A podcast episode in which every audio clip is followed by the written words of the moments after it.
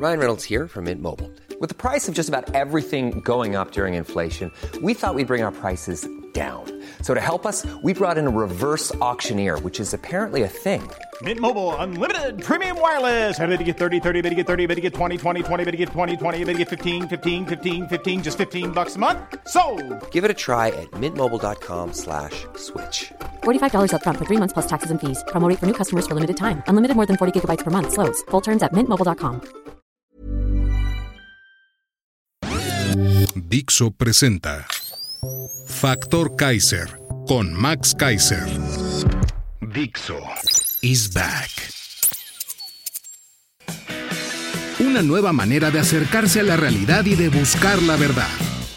Información trascendente. Factor de cambio. Factor Kaiser. Vaya semanita. Por eso, como todos los viernes, vale la pena que hagamos un recuento. Las 10 noticias más importantes en 10 minutos, para que estés enterado de todo, para que puedas acabar esta semana sabiendo qué es lo que realmente importa, lo que realmente va a impactar en el presente y el futuro de México, y para que tengas buenos temas de conversación el fin de semana y empecemos una mejor semana la que viene.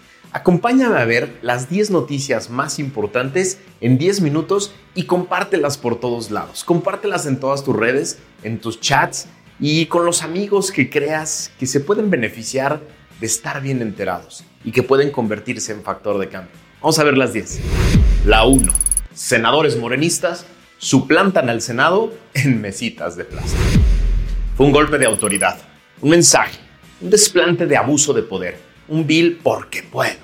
Eso fue el grotesco circo que armaron senadores morenistas el viernes 28 de abril por instrucciones de López. Sin quórum, es decir, sin existir el órgano llamado Pleno, que es el único que puede tomarle la protesta a un nuevo miembro, 64 individuos jugaron a tomarle protesta a una suplente y jugaron a darle el cargo de senadora para luego jugar a ser el Senado.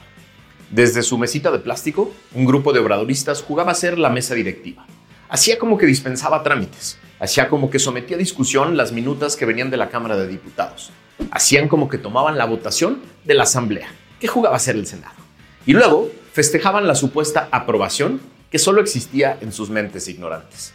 Volteaban a la Cámara como diciendo, mire, mire jefecito, aquí estamos haciendo todo lo que usted nos ordenó.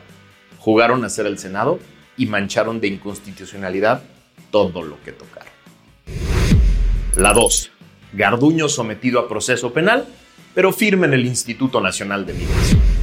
En el colmo de la impunidad del obradorato, Francisco Garduño, director del Instituto Nacional de Migración, es sometido a proceso penal por la muerte de 40 migrantes en uno de sus centros de extorsión, pero mantiene su cargo con la protección de su jefe López.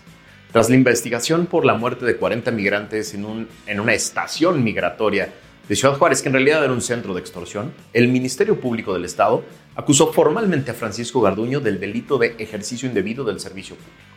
En su primera audiencia, se dio a conocer que Garduño, desde su posición de servidor público, en activo, omitió supervisar, vigilar y proteger a personas y edificios en la unidad de Chihuahua. Dichas omisiones provocaron que en la estación migratoria se registrara hacinamiento, falta de agua y de comida, suficiente y adecuada para las personas ahí recluidas.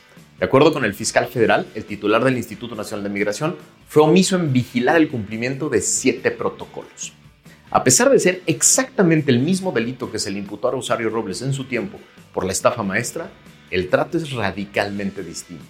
No solo mantiene su libertad, sino hasta su puesto. Una vergüenza. La 3. Las traiciones de López a todos los que lo apoyan. Entre el 2017 y 2018 se fue creando un enorme grupo de organizaciones formales e informales, de personas con distintas causas y vocaciones, que declaraban su apoyo político a López.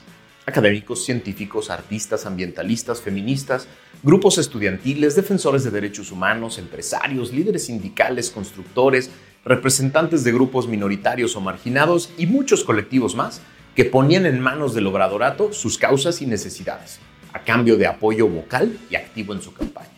Estos grupos fueron, en gran parte, responsables del triunfo avasallador de López en 2018. Uno a uno han sido brutalmente traicionados por quien los utilizó para ganar la presidencia.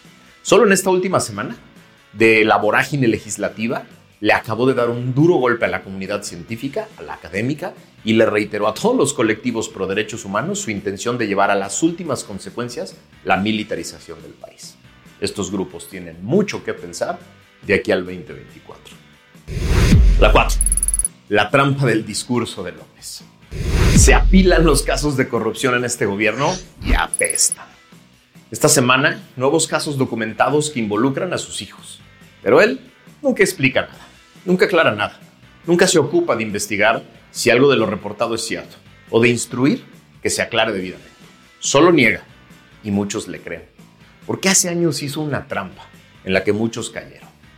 Si lo que le molesta a la gente es la riqueza pública de los políticos de antes, nosotros seremos públicamente jodidos y mediocres. Y listo, el contraste está hecho.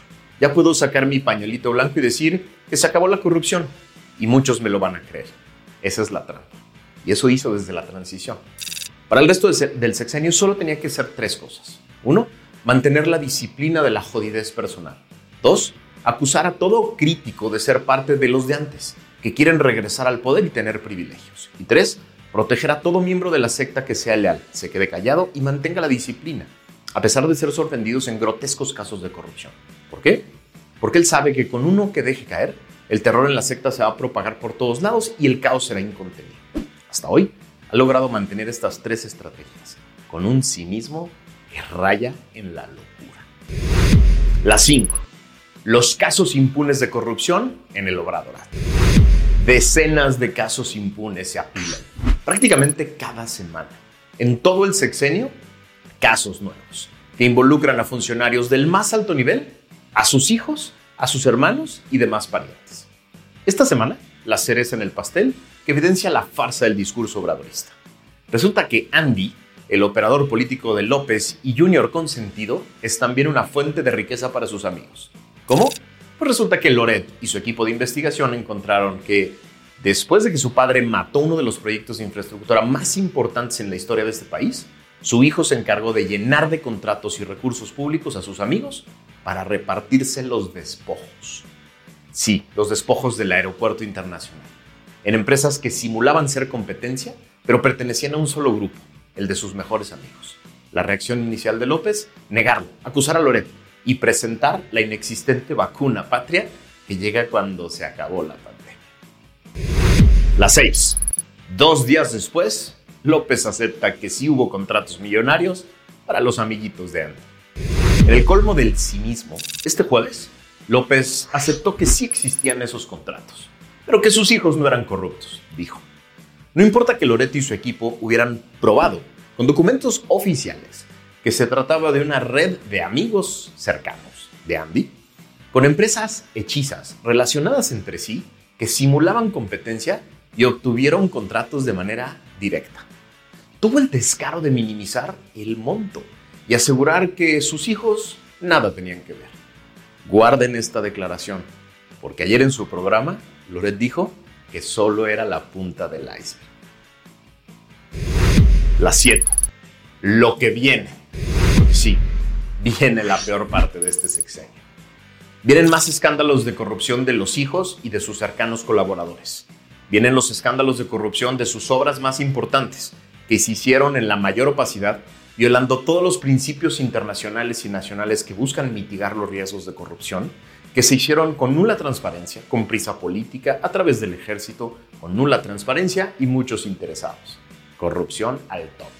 Vendrán un día los escándalos de corrupción que deben existir detrás de la nula transparencia y rendición de cuentas en la compra de millones de vacunas de COVID que al día de hoy no sabemos cuánto gastó, cuántas se compraron, a quiénes, cómo se compraron, cómo se recibieron, cómo se administraron, cuántas se aplicaron realmente, cuántas se echaron a perder, quiénes se beneficiaron. Todo eso va a tronar un día.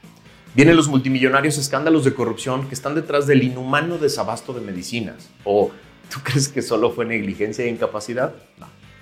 Vienen los miles de escándalos, miles, escándalos de corrupción de mediana y menor medida de miles de servidores públicos que dejaron de ser auditados, revisados, exigidos en transparencia y rendición de cuentas y que solo le tenían que jurar lealtad al líder para hacer lo que quisieran con su cargo, pero que además, desde el principio de sexenio, perdieron parte de su sueldo su seguro de gastos médicos y su seguro de vida, y que vieron la oportunidad de compensarse. Viene un año de burda y pública impunidad. Se los aviso. La 8. Bulia dice que hay vacuna mexicana. La OMS declara el fin de la pandemia. En un desesperado intento por desviar la atención del nuevo caso de corrupción del Junior, el miércoles pasado, la gerente del CONASHIP, o algo así se llama ahora, anunció que cientos de millones de pesos después ya estaba la vacuna patria. Hoy, la OMS declaró el final de la pandemia. Nada, nada, nada le sale bien. La 9. Monreal se declara nada. En una conferencia de prensa, Ricardo Monreal dice que prefiere ser nada y ya, esa es toda la nota. No necesita más explicación, le creemos a lo que sigue. Gracias por participar. Y la 10. López manda carta a Biden quejándose del financiamiento americano a las organizaciones de la sociedad civil mexicana. Título.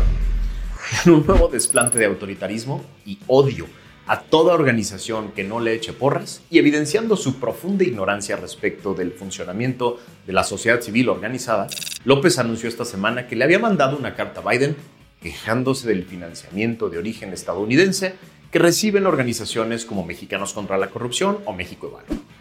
Es una estupidez y una trampa discursiva brutal, porque López pretende manchar de intervencionismo el transparente financiamiento que reciben cientos de organizaciones mexicanas para ejecutar proyectos profesionales, académicos, técnicos, útiles, que normalmente se ganan en concursos muy complejos y que además después son revisados y evaluados. Sucede en todo el mundo. La diferencia es que en el resto del mundo no tienen un presidente tan chillón y tan ignorante como el nuestro. Son las 10 cosas que pasaron esta semana. Sí, una semana muy compleja que no solo dio notas muy importantes, sino que son noticias que van a que van a afectar de manera muy importante el presente y el futuro de México. Sí, el obradorato está desesperado, está en el ocaso, está en esta parte en la que el líder se siente atrapado, se siente frustrado, se siente enojado y por eso viene lo peor. Y por eso tenemos que estar muy pendientes, muy conscientes y muy atentos a todo lo que pasa, porque es momento de nosotros, de los ciudadanos, es el momento en el que nosotros vamos a empezar a poner la agenda, a decir de qué se habla, cómo se habla, cómo se rinde cuentas. Tenemos que empezar a exigir y exigir cada vez más.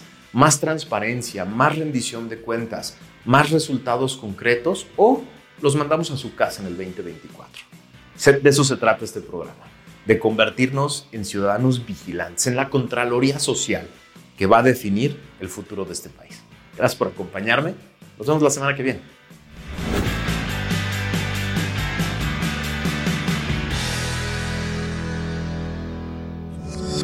Dixo is back. Hey, it's Danny Pellegrino from Everything Iconic. Ready to upgrade your style game without blowing your budget? Check out Quince. They've got all the good stuff shirts and polos, activewear, and fine leather goods, all at 50 to 80% less than other high end brands. And the best part? They're all about safe, ethical, and responsible manufacturing. Get that luxury vibe without the luxury price tag. Hit up quince.com slash upgrade for free shipping and 365 day returns on your next order. That's quince.com slash upgrade.